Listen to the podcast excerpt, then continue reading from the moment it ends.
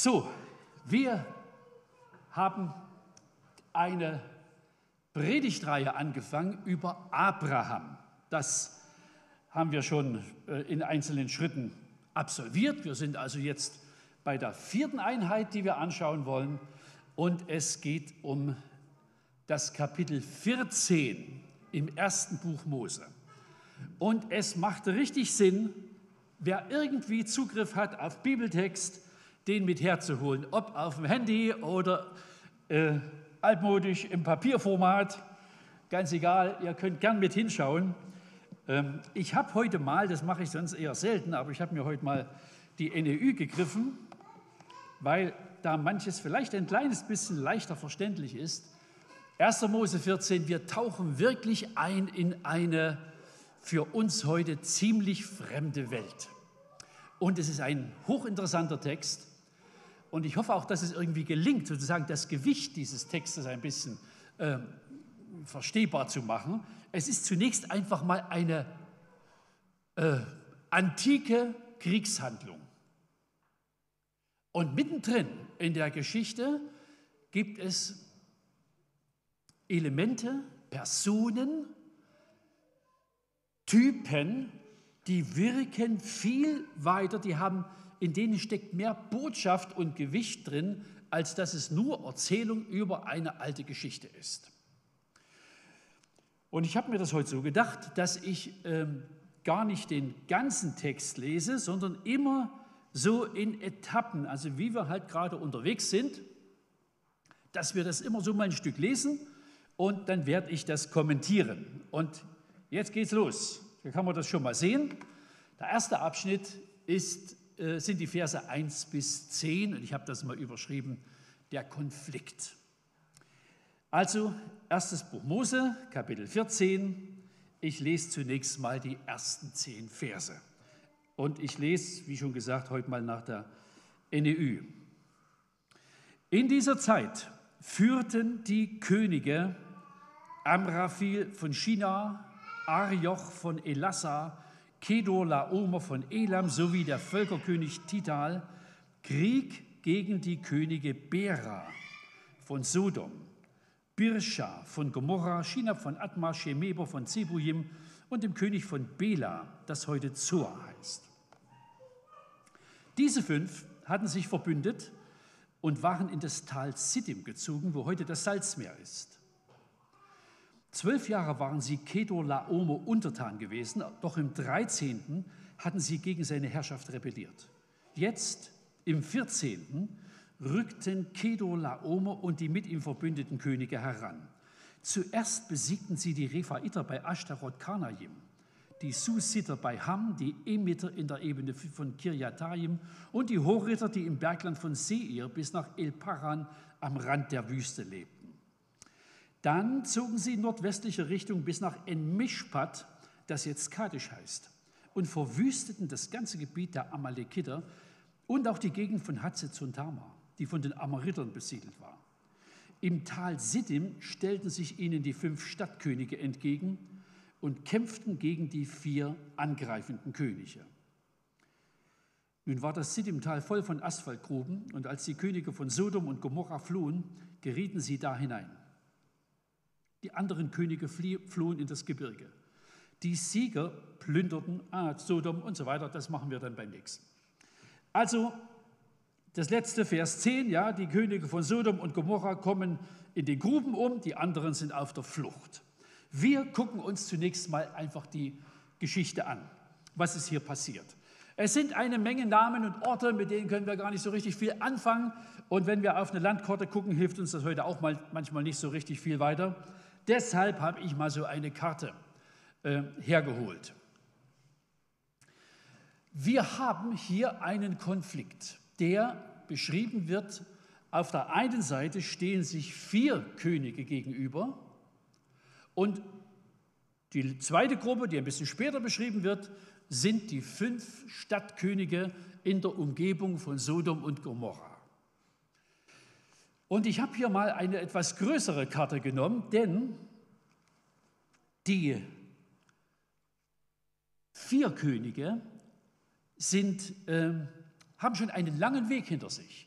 Die kommen, wenn ihr mal hier auf der Karte seid, ihr seht ja diesen, diesen, äh, dieser Fleck hier, das ist so assyrisches Kernland, das ist eigentlich eine Karte, die bis in eine spätere Zeit beschreibt, aber dort aus dieser Ecke kommen die. Also hier, man kann ja sehen, also rechts unten in der Ecke, ja, da ist Babylon eingezeichnet und irgendwie so zwischen diesem roten Fleck und Babylon, aus dieser Ecke kommt zumindest Kedorlaomer.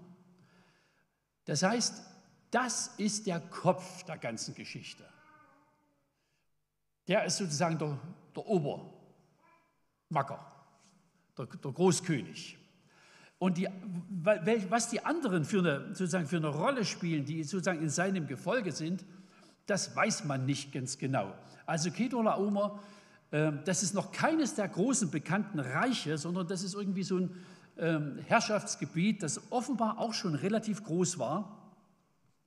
Und es könnte sein, die anderen drei Könige, dass die mehr oder weniger so etwas wie Vasallen sind. Also es war ja oft so bei diesen großen Reichen, die haben, wie das auch in der neueren Geschichte war, ja, also Hitler hat Italien besetzt und von Italien aus Mussolini hat also mit Hitler gekämpft, dass es also eine Art Vasallenkönige waren, also die aus besetzten Reichen auch mitgekämpft haben. Gerade einer von diesen Vieren, der könnte auch aus dem Gebiet so nördlich vom, vom, vom See Genezareth kommen. Das heißt also, das sind Könige, die, die laufen mit dem Kedorlaomer mit. Und der Mann hat schon einen, oder diese Gruppe hat einen mächtigen Kriegszug hinter sich. Also die sind, die haben das Gebiet, äh, ihr, ihr, eigentliches Stammgebiet äh, verlassen und machen einen wahnsinnigen Eroberungs- oder Raubzug äh, durch den Nahen Osten. Also zwischen ihrem, ähm, ihrem Herkunftsgebiet und dem Toten Meer liegen 1000 Kilometer. Und alles, was sie unterwegs getroffen haben, haben sie also schon erobert oder wir haben es hier gelesen, ja, die, also ab Vers 7, dann zogen sie in nordwestlicher Richtung bis nach En-Mishpat. Also diese, diese ganze Meute zieht durch den Nahen Osten. Und was immer sie erwischen und treffen und wo immer irgendwie befestigte Städte oder Völker sind, das wird geplündert, niedergemetzelt äh, und so weiter, wie das halt so war. Und sagen wir mal, diese diese Meute, diese Bedrohung aus dem Norden kommt Richtung späteres Israel, ja, also Gebiet um das Tote Meer. Und dort tun sich sozusagen als, als Versuch der Abwehr, der Rettung gegenüber diese Walze, die da aus dem Norden kommt, verbünden sich fünf Stadtkönige. Ähm, ich habe hier nochmal geschrieben, äh, der Kriegsgrund ist ganz schlicht ausbleibender Tribut. Also zwölf Jahre lang hat, es, hat die ganze Region an Kedor Laomer Tribut gezahlt. Ist auch eine uralte und bis in die Gegenwart übliche äh, Rache mehr oder weniger an den Unterlegenen. Heute heißt das Reparation. Also Deutschland musste, besonders die DDR, hat nach dem Ende des Zweiten Weltkriegs unendlich viele Züge mit Reparationsgütern Richtung Osten in die Sowjetunion geschickt. Das ist also uralter Brauch, dass die Verlierer bluten. War damals auch so. Und nach zwölf Jahren hatten sie die Faxen dicke und haben gesagt, wir bezahlen nichts mehr. Und das hat sich Keto Laoma ein Jahr lang angeguckt und dann hat er seine Mannschaft losgeschickt. Und diese Walze kommt jetzt an. Ja, und das ist also sozusagen die, die Großwetterlage und deshalb haben sich die, hat sich sozusagen eine, eine Art Abwehrfront gebildet, die versuchen, sich mit eben einer Koalition von fünf Königen dieser anrückenden Walze entgegenzustellen. Das ist natürlich keine Proportion, dass sich hier etwa Gleiche gegenüberstehen. Ja? Also ich habe hier einfach mal den dicken König und so ein paar Vasallen hingemacht. Ne? Das sind die. So, und jetzt gucken wir mal zur Koalition der Stadtkönige. Ähm, wir müssen uns das wirklich vorstellen, als würde die Frau Obst hier in Kirchberg und die Frau Nikolaus von Hartmannsdorf oder Herr Pachan von Obergrinitz, als würden die sozusagen alle bewegungsfähigen Männer sammeln, die zu Hause eine Mistgabel oder ein Beil im Schrank haben und würde die irgendwie sammeln, um sich diesem Heer entgegenzustellen. Sollte man ja nicht denken, das sei irgendwie ein besonders geordnetes, hochgerüstetes, solides Heer. Ähm, das war einfach eine Sammlung aller wehrfähigen Männer. Und versuchen also äh, da eine, äh, eine Notmaßnahme zu ergreifen, damit sie nicht auch irgendwie plattgewalzt werden. Das ist eine, so eine Art äh, Schutzversuch für das, was da anrückt. Übrigens, wir lesen gleich von Abraham, der war natürlich auch bedroht. Der hat, äh, also wenn sie sozusagen durch das Gebiet gezogen wären, in dem Abraham, in dem Abraham zu Hause war, das war für den auch eine Existenzbedrohung, nicht nur für die Stadtkönige. Ja, das war also, er war gemessen daran auch eine, sozusagen eine kleine Kraft. Und wenn man sie versucht zu lokalisieren, also Sodom und Gomorra kennen wir, Zoar ist auch eine Stadt, wo, äh, die also später nochmal auftaucht. Also das sind alles Orte, Städte in der Umgebung des Nordendes des Toten Meeres. Also drehe mich einfach mal kurz um. Ähm, Totes Meer ist also, ja, na, Also das ist das Tote Meer, das sieht ein bisschen blass hier. Das, das, ähm, das größere, größere Gewässer hier im Süden. Und es könnte sein, dass Sodom und Gomorra ähm, an Stellen liegen, die heute vom Nordteil des Toten Meeres geflutet sind. Könnte also gut sein, dass, es, dass die Städte sozusagen unter der Wasserfläche des heutigen Toten Meeres liegen. Und sie treffen sich im Tal Siddim haben wir gelesen, das ist, der, sozusagen, das ist der Salzsee. Später war das bekannt als, als Totes Meer. Das heißt also, irgendwie zu dem Zeitpunkt war die Fläche des Toten Meeres anders, als sie heute ist. Und ähm, ja, in dieser Region ist dieser, spielt sich dieser äh, Kampf ab oder sie stellen sich zumindest zum Krieg auf, sie sammeln sich. Und dann haben wir schon gelesen, wie das ausgeht das ist einfach eine große Katastrophe. Die, äh, sozusagen das, das Heer dieser fünf Stadtkönige explodiert förmlich. Das stiebt in alle Himmelsrichtungen auseinander. Ein paar Könige, drei, äh, die kommen irgendwie, äh, die fliehen in das benachbarte Bergland die beiden Könige von Sodom und Gomorra, wahrscheinlich also immer mehr als nur die Könige, die kommen in nahegelegenen Asphaltgruben um.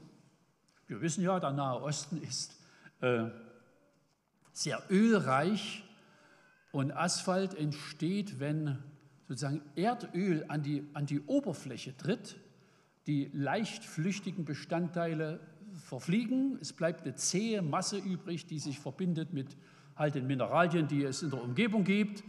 Und das ist ein Material, mit dem wurden dann schon auch sich Boote abgedichtet oder sowas. Ja, das ist also auch verwendet worden, aber es ist nichts zum Reinsteigen. Das ist also sehr unpraktisch, wenn man da also in diese Gruben, äh, und, und da geraten sie irgendwie rein, diese Könige, und kommen um.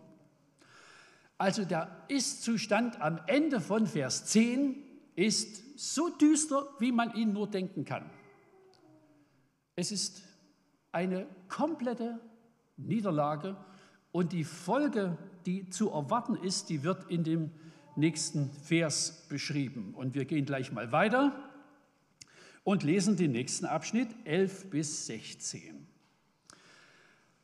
Und äh, schaut mal, ich habe hier eine Überschrift angefangen. Zweitens, also die Verse 11 bis 16, Abrahams Punkt, Punkt, Punkt. Ich weiß gar nicht, ich weiß wirklich selber nicht, wie ich das nennen soll. Ich könnte sagen, Abrahams Kriegszug drückt es aber nicht richtig aus. Abrahams Abenteuer. Nee, Abenteuer war das auch nicht. Also, könnt ihr mir überlegen, wie ihr das nennen würdet. Ich habe ich hab, ich hab auch dann nichts drinstehen, ja, weil das irgendwie so eine verrückte Geschichte ist, die der Mann macht. Ähm, wir lesen das. Also, ich setze ein bei Vers 11. Die Sieger plünderten Sodom und Gomorra und nahmen alle Lebensmittelvorräte mit.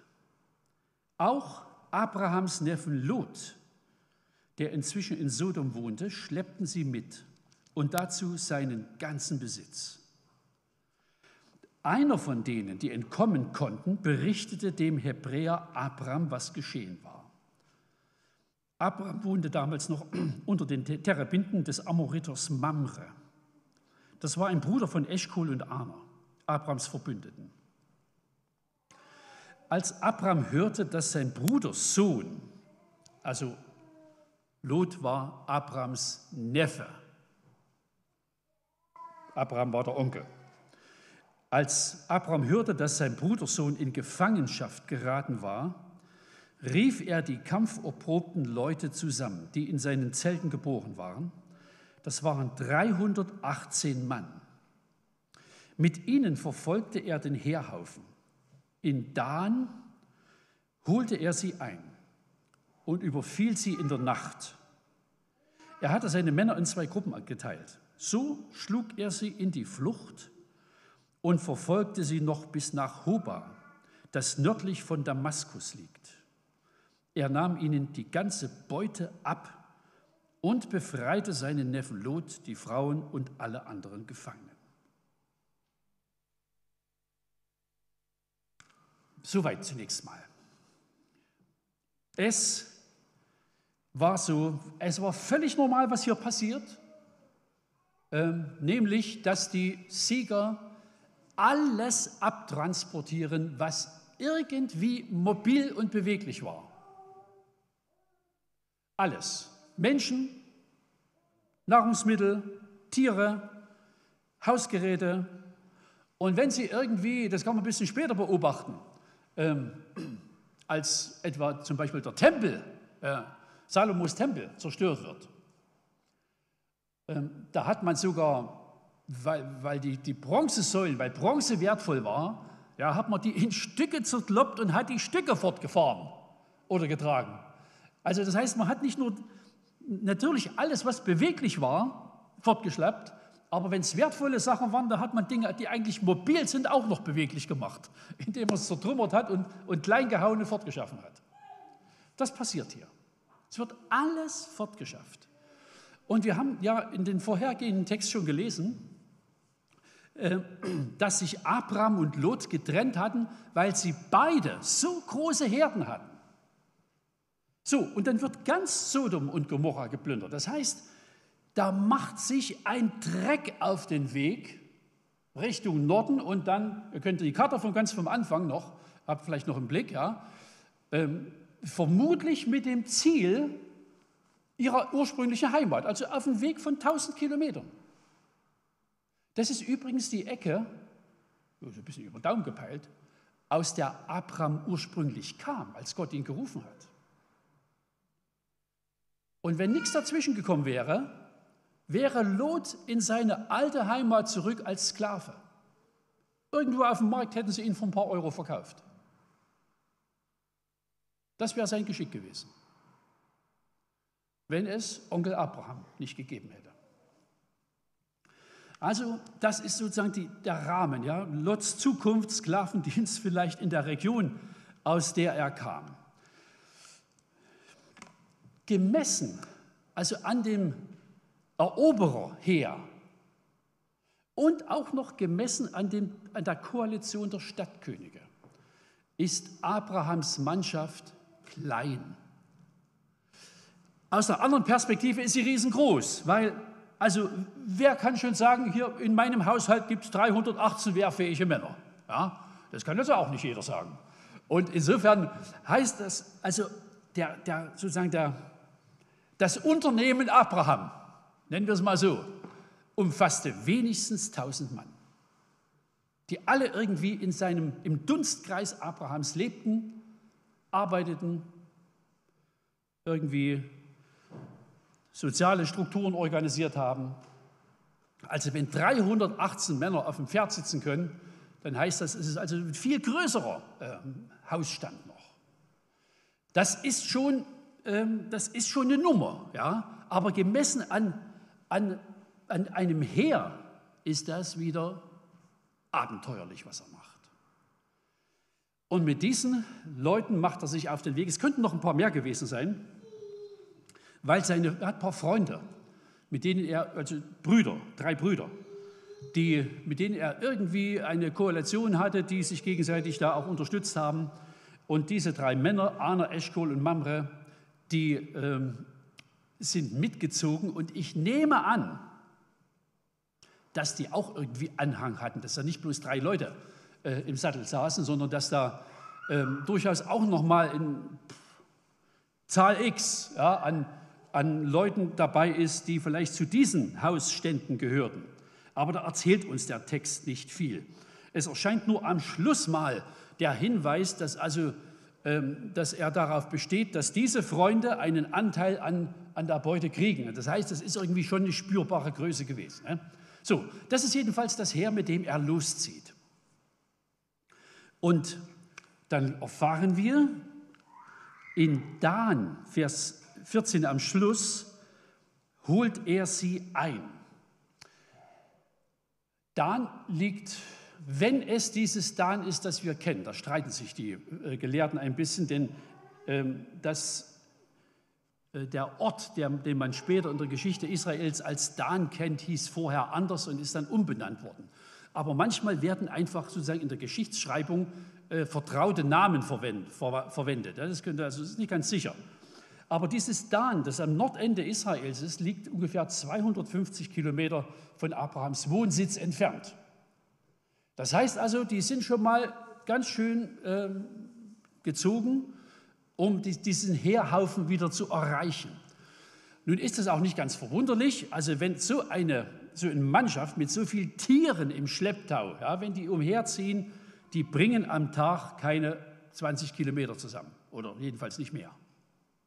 Also so, man kann keine Schafherde ja mit 50 Kilometer pro Tag durch die Gegend treiben, da ist dann zu Hause, ähm, lebt keins mehr. Das heißt also, die, so ein Zug muss, kann nur langsam vorwärts ziehen. Es könnte, jedenfalls, die holen sie ein und überfallen dann in der Nacht dieses Heer. Sie teilen sich auf, das ist also schon auch eine strategische Vorgehensweise, die Abraham da an den Tag legt und sie versuchen, die Gefangenen zu befreien. Das ist Wisst ihr, das ist natürlich, das ist lebensgefährlich, was Abraham hier macht. Ich weiß nicht, wie er sich zu Hause verabschiedet hat von seiner Sarah. Denn ob der wiederkommt, das wusste keiner. Das ist wirklich ein, das ist ein, das ist ein unglaubliches Risiko, was er für seinen Neffen hier eingeht. Das kostet ihn echt was. Aber es gelingt ihnen, diese dieses Heer zu besiegen, in die Flucht zu schlagen. Es könnte auch sein, sogar ein bisschen wahrscheinlich, dass nicht das komplette Heer bei diesem Beutedreck geblieben ist, ähm, weil die ja so unglaublich langsam unterwegs waren, sondern dass es irgendwie eine reduzierte äh, Heeresmacht war, die halt mit dieser Beute unterwegs war. Aber wie immer auch, gesichert war das allemal. Und es geht so aus, dass ähm, ja, es Abraham gelingt, diese Gefangenen zu befreien, die Bewacher, die, das Heer zu schlagen. Und dann kann man lesen, dass sie, Vers 15 am Schluss, so schlug er sie in die Flucht, verfolgte sie noch bis nach Hoba, das nördlich von Damaskus liegt. Also bis nach Syrien haben sie diese, also die haben die nicht bloß sozusagen aus der Umgebung von diesem, von diesem Dreck äh, verjagt, sondern sie waren sich sicher, wenn wir, wenn wir das nicht gründlich machen, sind die in den nächsten zwei Nächten wieder da. Und deshalb haben sie, also sie haben sie verfolgt bis zum Abwinken, um, um, die, um dann auch die Mannschaft, die Beute wieder sicher nach Hause zu bringen. So, das ist, was wir bis jetzt gemacht haben, ist einfach ein bisschen historischer Hintergrund. Das ist der Rahmen der Geschichte. Der eigentliche Erzählgrund, meine ich. Und warum wir überhaupt über den Text, den Text reden, der kommt jetzt. Und ich, ich sage das einfach nochmal. Also vielleicht hat jemand irgendwie einen richtig guten Titel, was ich hier reinschreiben könnte. Abrahams Punkt, Punkt, Punkt, Punkt. Ich habe bis jetzt keine richtige Idee, wie ich das, wie man das angemessen beschreiben könnte, was, was Abraham hier macht. So, lassen wir das einfach mal stehen und gehen auf die nächste Folie. Nämlich, dann passiert Folgendes. Abraham kommt zurück und auf dem Rückweg kommen ihm zwei Könige entgegen. Das lesen wir zunächst mal. Das sind die Verse ab 17. Und ich möchte einfach bitten, wenn ich das lese, äh, verfolgt das ganz wachsam. Was sind das für Könige? Was wollen die? Welchen Einfluss wollen die nehmen? Wie reagiert Abraham auf diese Leute? So, geht los, Vers 17. Als Abraham nach seinem Sieg über Kedor Laomer und die anderen Könige zurückkehrte, zog ihm der König von Sodom entgegen. Halt mal kurz inne.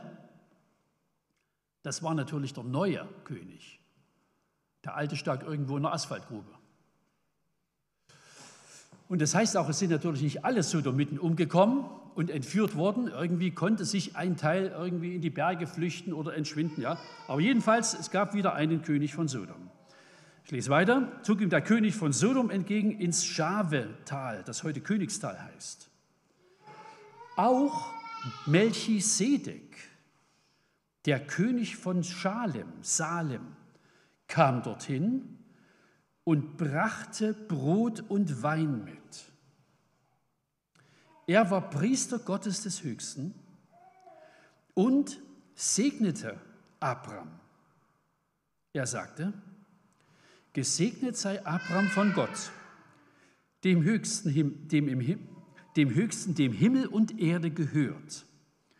Und gepriesen sei Gott, der Höchste, der deine Feinde dir ausgeliefert hat. Abraham gab ihm den zehnten Teil von aller Beute.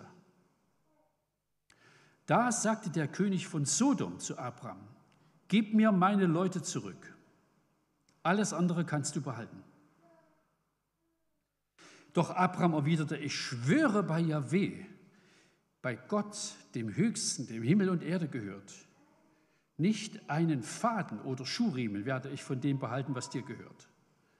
Du sollst niemals sagen können, ich habe Abraham reich gemacht. Ich nehme nichts für mich. Nur das behalte ich, was meine Männer verzehrt haben und was meine Bundesgenossen Ana, Eschkol und Mamre zusteht. Die sollen ihren Anteil an der Beute erhalten. Das ist der Text. Und es ist ein unglaublich spannender Text. Und da, dieser, sozusagen dieser Teil der Geschichte, der kehrt in den Psalmen wieder, der kehrt im Neuen Testament wieder, im Hebräerbrief. Das ist sozusagen Heilsgeschichte. Ja, das andere ist Kriegsgeschichte. Das hier ist Heilsgeschichte, was hier in diesem Abschnitt äh, beschrieben wird.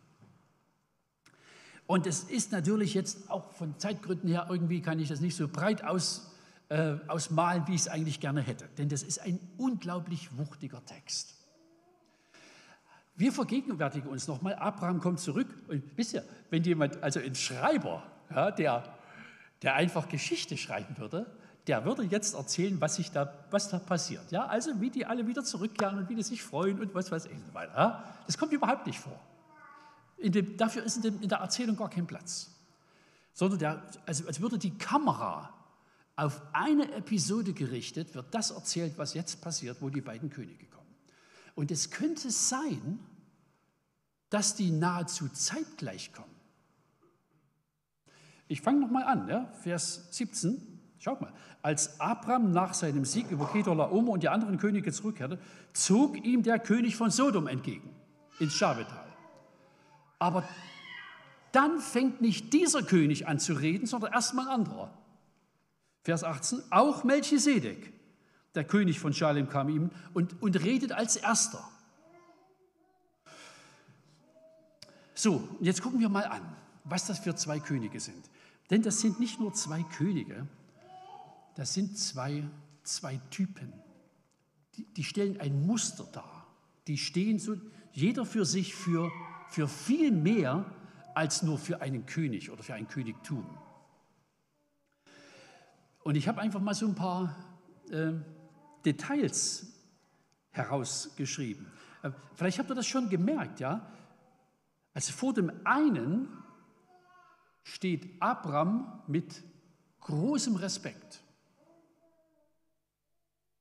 Bei dem anderen beobachtet man eine nahezu aggressive Abwehrhaltung. Das sind beide Könige. Und wir versuchen zu verstehen, was treibt denn Abraham zu so extrem unterschiedlichen Reaktionen. Wir fangen mal mit dem Melchisedek an, König und Priester von Salem. Und ich muss dir einfach nochmal sagen, das ist eine Gestalt, die taucht nahezu aus dem Nichts auf. Und wir wissen keinerlei Hintergründe über diesen Mann. Der steht einfach da und er ist Priester Gottes und er ist König von Salem, dem späteren Jerusalem.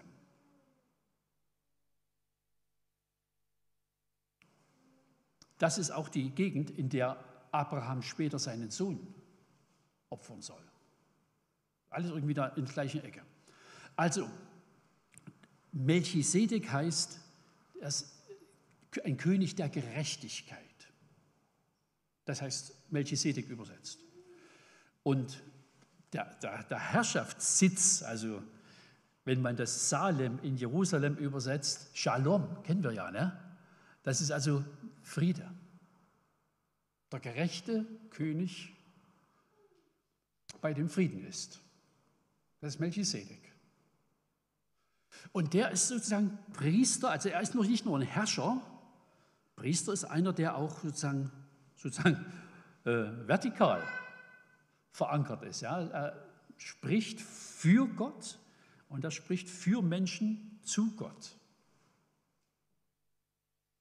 Und der, der taucht hier auf und Abraham steht vor ihm. Und auf der anderen Seite merken wir, da kommt ein zweiter König, der ist genauso unbekannt, also wir wissen über den auch nichts, außer äh, der, der Folgegeschichte, nämlich ein paar wenige Jahrzehnte später wird Sodom von Gott gerichtet, zerstört, komplett vernichtet. Also eine Zerstörung, die, die gar keine Parallele in der Heiligen Schrift hat, wegen ihrer extremen Gottlosigkeit. Und man hat den Eindruck, der ist nicht nur König von Sodom, er verkörpert auch, was Sodom ist. Und das ist irgendwie ganz, ich habe den Eindruck, das ist manchmal so ein bisschen diese beiden Welten, mit denen werden wir genauso konfrontiert. Weil der eine steht für Gott, für Gottes Beziehung, für, für Gerechtigkeit, für Frieden. Und es gibt eine andere Welt, die hat auch ihre Angebote. Und man sollte sie meiden. Vor diesen beiden Männern steht Abraham. Und wir gucken noch mal an, was sie tun, was sie, was sie ihm anbieten, was sie sozusagen, was sie im Schlepptau mitbringen. Er kommt, haben wir gelesen, und brachte Brot und Wein mit. Keine Ahnung, was ihn dazu geritten hat. Weiß kein Mensch. Aber irgendwoher kennen wir das doch, Brot und Wein. Es ist irgendwie ein, dieser Melchisedek ist ein Typus auf Christus hin. Wenn wir zum Abendmahl zusammen sind, dann versammeln wir uns auch um den, der Brot und Wein mitbringt. Das wird ja überhaupt noch nicht inhaltlich gefüllt. Aber äh, es ist ein unglaublich reales Muster auf einen späteren König hin, auf einen späteren König-Priester. Übrigens in Israel war Königtum und Priestertum immer streng getrennt. Und wenn sich ein König anmaßte, so zu tun, als sei er der Priester, oder, so, oder er habe Macht über die Priester, Saul, als er das Opfer befiehlt, ja, dann geht das. Also dann, dann schlägt der Blitz ein. Das muss getrennt werden. Und es gibt zwei Gestalten, in denen es verbunden ist. Das ist dieser Melchisedek Und das ist Jesus Christus, der König und Priester, in einer Person. Und die Gemeinde ist ein Königtum und ein Priestertum. Da finden die beiden Elemente durchaus wieder zusammen, weil sie zum Oberpriester gehören und zum Oberkönig, zu Jesus Christus. So, er kommt also mit Brot und Wein. Man kann sich ja vorstellen, was das auch für eine Geste ist. Ja? Die kommen abgekämpft, verdreckt, blutbespritzt, irgendwie geritten und jetzt sitzen sie ab und es gibt Brot und Wein. Und er kommt mit einem Segen. Und nun geht es folgendermaßen. Es segnet immer der Größere den Geringeren. Und was heißt das? Abraham ist ja nun wirklich in der Heilsgeschichte kein kleines Licht. Wir sind im Glauben Abrahams Kinder. In Abraham sollen gesegnet werden alle Nationen der Erde. Alles, was heute ernsthaft an Gott glaubt und was am Ende im Himmel ankommt, ist im Prinzip Nachkommenschaft Abrahams, geistliche Nachkommenschaft Abrahams. Und dieser Mann bleibt vor Melchisedek stehen und wird von ihm gesegnet. Und Abraham nimmt es auch entgegen. Und Abraham weiß, er steht vor einem Größeren. Ist ihm bewusst. Und in seinem Segen, übrigens, das, das gibt so viele interessante Aspekte hier im Text.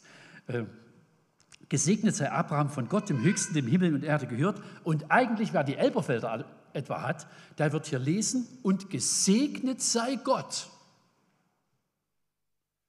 Also Segen ist jetzt keine magische Formel, sondern es ist einfach gutes Sprechen über. Und deshalb kann er Abraham segnen und er kann Gott segnen. Er kann auch Gutes über Gott sprechen. Weil dieser Gott es war, der Abraham die Gegner in die Hand gegeben hat. Es war, also Melchisedek sagt nicht, es war schön, dass du überlegen warst, sondern er sagt es ganz locker, das war Gottes Gnade, dass du hier als Sieger nach Hause kommst. Das war schon Ausdruck des Segens Gottes, dass du überhaupt lebendig aus der Geschichte rausgekommen bist und andere noch mitgebracht hast, die auch noch leben dürfen. Und hier taucht eine Formulierung auf, die kommt in der Überschrift vor. In der Überschrift steht ja, wem gehört dein Besitz? Hier steht nämlich, der Himmel und Erde besitzt. Äh, Melchisedek segnet ihn und sagt, du bist, du stehst unter diesem Mann, unter diesem Gott, dem alles gehört. Und dass er dir jetzt Menschen und Güter anvertraut hat, ist äh, sozusagen Folge dieser Großzügigkeit Gottes. Der hat alles. Und wem er es will, vertraut er ein bisschen was von diesem alles an. Abraham hat er übrigens schon allerhand anvertraut. Ja? Und er hat damit was ausgesprochen Sinnvolles gemacht. Der König von Sodom, werden wir gleich sehen, der kommt auch nochmal mit dem Angebot, Abrahams Besitz zu vermehren.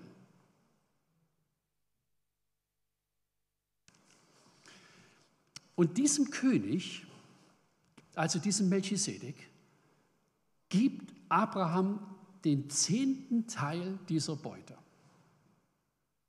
Also von jedem Schaf, das einmal Lot gehörte, oder von jedem, von jeden 100 Schafen, die Lot gehörten, kriegt zehn Schafe dieser König Melchisedek. Also Abraham gibt Anweisungen und sagt, sortiert mal aus. Zehnter, zehnter Teil von allem geht nach Jerusalem, zu diesem König. Es ist wieder, ja, der Geringere gibt dem Größeren. Zehnter, ja, im Alten Testament wird an den Tempel gebracht, wird, wird dem Reich Gottes zur Verfügung gestellt. Deshalb geben wir auch. Wir von dem, was Gott uns anvertraut, geben wir etwas zurück. Völlig, normale, völlig normaler Vorgang. Und wir merken, hier ist eine, hier ist eine, eine Autorität, taucht hier gewissermaßen aus dem Nebel auf und verschwindet wieder. Wir wissen nichts. Aber er ist ein Typus für Jesus Christus. Es ist wirklich ein Typus, ein Muster, ein wie ein ganz fettes Hinweisschild. Ja, es kommt mal einer, der ist Priester, der ist König, der ist sozusagen der Bevollmächtigte von Gott. Und auf der anderen Seite der König von Sodom. So, nun müsste man nochmal in das alte Kriegsrecht eintauchen. Das besagt, es gibt so, so alte Stelen, gibt es sogar in mehrfacher Ausführung, in denen, auf denen sozusagen das Kriegsrecht jener Zeit beschrieben ist. Und das heißt eindeutig, Abraham würde alles zustehen, Mensch und Tier. Also so wie die, wie die Angreifer aus, aus Babel, ja, wie die also alles erobert haben und mit Selbstverständlichkeit alles mitgenommen haben, so wäre das jetzt alles Eigentum Abrahams gewesen. Er hat alles mit sich nach Mamre nehmen können, wenn ihn das interessiert hätte. Die Forderung, gib mir die Seelen, ist ein bisschen frech. Ja, also sie, sie, ist, sie spiegelt nicht das Recht wider jener Zeit. Es ist Abrahams Großzügigkeit, dass er die Seelen, die Menschen äh, gibt. Aber wir hören das mal als, denn dieser König ist auch ein Typus, der was haben will und der was anbietet. Sein Angebot ist, dass er Abraham sagt, und alles andere, bitte unheimlich großzügig, alles andere kannst du behalten.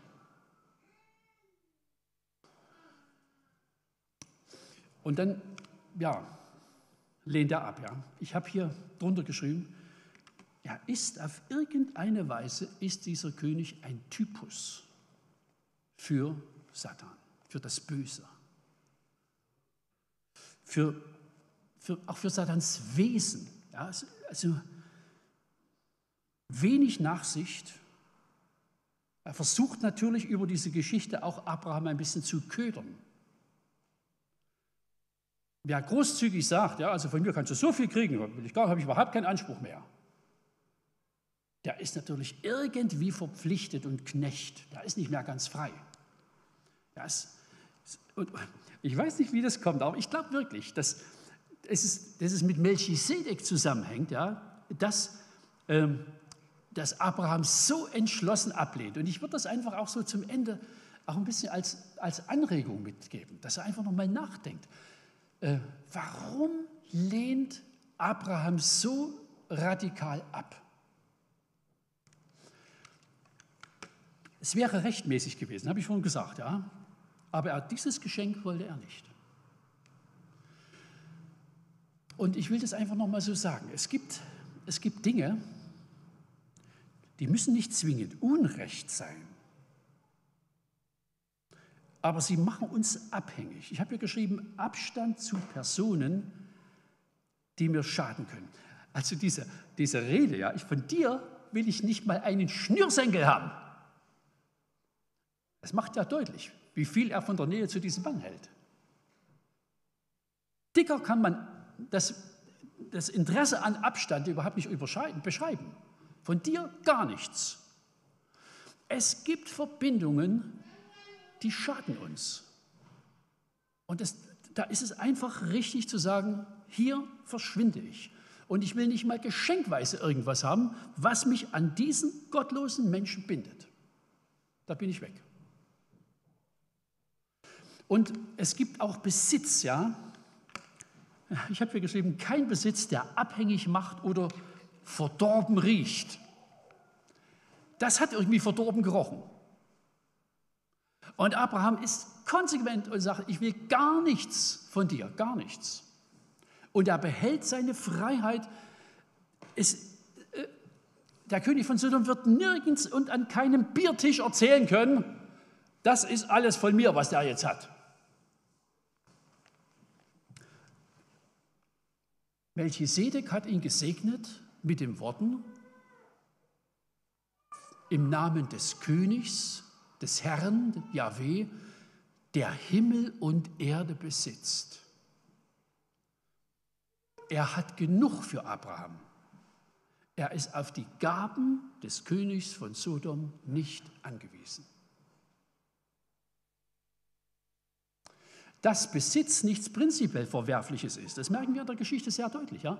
Abraham tausend Mann zu seinem irgendwie Hausstand gehört, das ist unglaublich viel Besitz. Und er macht damit was außerordentlich Vernünftiges. Und Gott sei Dank gibt es Menschen in der Welt, die genauso vernünftig mit Besitz umgehen können. Sind nicht so furchtbar viele, aber es gibt schon manche. Aber die Frage ist, wie kommt man zum Besitz? Was macht der mit einem Menschen? Welche Abhängigkeiten schafft er?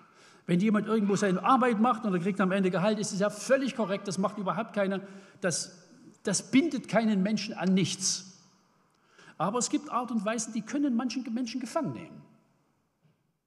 Und da wollen wir einfach wachsam sein, dass sozusagen der König von Sodom uns nicht an irgendeiner Stelle festnagelt und bindet und abhängig macht. Wir leben mit dem Herrn und vor dem Herrn, der Himmel und Erde besitzt. Segen erwarten wir von ihm und können deshalb auf alles verzichten, was uns zu Knechten macht. Das können wir aus der Geschichte lernen. Insofern ist sie also eine, eben nicht bloß ein historischer Text. Es ist ein Text mit einer Botschaft für uns heute und mit einer ganz tiefen heilsgeschichtlichen Dimension. Wir kennen heute den wahren Melchisedek, den wahren König, den wahren Priester. Den ehren wir und von dem reden wir gerne. Amen.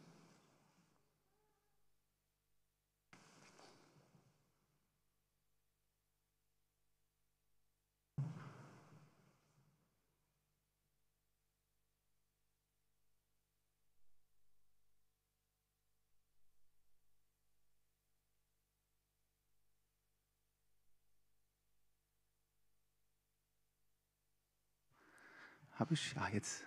Ja, zum Abschluss wollen wir euch noch ein Lied singen, wo das auch nochmal so zum Ausdruck kommt, von wem wir das bekommen, was wir brauchen.